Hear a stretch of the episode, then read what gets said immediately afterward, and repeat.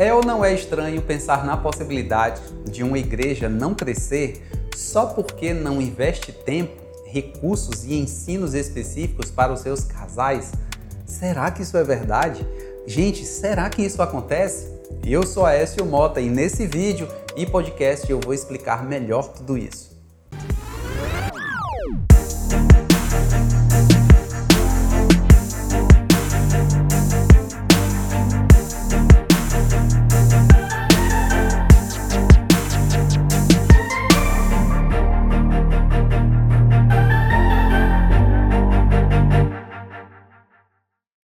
Essa não é a primeira vez que eu falo sobre esse assunto em nossos vídeos, mas a pedidos eu quero de forma rápida e objetiva aprofundar um pouco mais o entendimento sobre o porquê de uma igreja que não investe adequadamente com seus casais pode não crescer e você vai entender melhor o que eu quis dizer.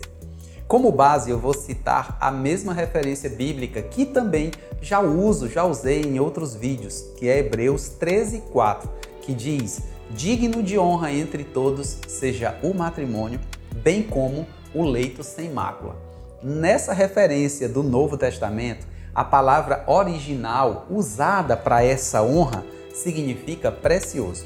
E ao analisarmos mais profundamente esse mesmo termo, quando ele é usado em outras passagens bíblicas, nós podemos entender de forma mais ampla e completa o porquê nós devemos dar essa devida honra ao casamento, devemos dar essa honra ao matrimônio. Esse termo ele é usado pelo apóstolo Paulo em 1 Coríntios 3,12, onde ele fala de ouro, prata e pedras preciosas. É também usado pelo apóstolo Pedro em duas de suas cartas. Em 1 Pedro 1,19, referindo-se ao precioso sangue de Jesus, e em 2 Pedro 1,4, para referir-se às preciosas e muito grandes promessas de Deus.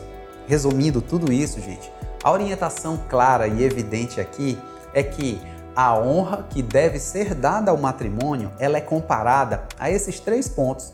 Primeiro, ao ouro e pedras preciosas, porque o matrimônio tem altíssimo valor. Segundo, é comparado ao sangue de Jesus, porque assim como através do sangue de Jesus, o noivo estabeleceu-se uma nova aliança com a igreja, a noiva, e deu a ela inúmeros benefícios como perdão, autoridade, vida eterna, nome escrito no livro da vida e muito mais, a aliança matrimonial também possibilita ao casal usufruir diversos benefícios divinos. A unidade por meio da uma só carne, a presença de Deus quando somos um cordão de três dobras, mais autoridade quando agimos em acordo, o fim da solidão, da tristeza, o prazer que vem pelo sexo, a propagação da espécie através dos filhos. E a terceira, ela é comparada às promessas de Deus. Assim como Deus assume um compromisso verbal e escrito de nos dar ou fazer coisas por nós, o matrimônio também, quando nós assumimos isso, ele, ele, nós podemos oferecer esse compromisso verbal e escrito de fazermos todo o possível para termos um casamento sempre feliz.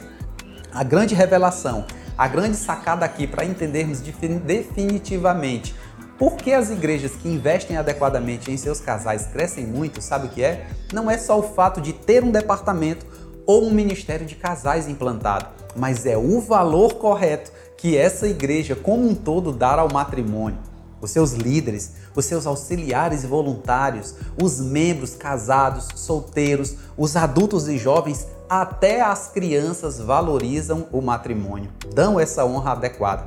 E quando todo esse corpo entende, aprende, respeita, valoriza e honra adequadamente o matrimônio e também a família, gente, essa igreja inevitavelmente desfruta de um ambiente de muito mais graça e favor divino. Todos acreditam e respeitam o casamento. Os maridos e esposas vivem melhor e têm mais temor a Deus e também a sua palavra. Os adolescentes e também os jovens valorizam mais a pureza sexual, a santidade e se guardam para esse casamento. Essa igreja, ela reduz muito o número de casais em crise, de adultérios, de divórcios, de filhos desajustados e de famílias totalmente desestruturadas. Uma igreja que deseja honrar de verdade o matrimônio deve sim investir no fortalecimento ou então na criação de um bom ministério de casais. Deve investir também no preparo e na atualização constante de seus líderes ministeriais, fazendo com que eles sejam capazes de saber planejar, implantar e gerir projetos de sucesso e, através deles, promover ensino, programações e eventos diversificados para todos os casais, tanto da sua igreja como também da sua comunidade. Olha só, a maior parte dos membros em quase todas as igrejas são casais. A maioria dos líderes de departamento, de voluntários e de ministérios são feitos por casais. A principal fonte de recursos financeiros na maioria das igrejas vem dos casais.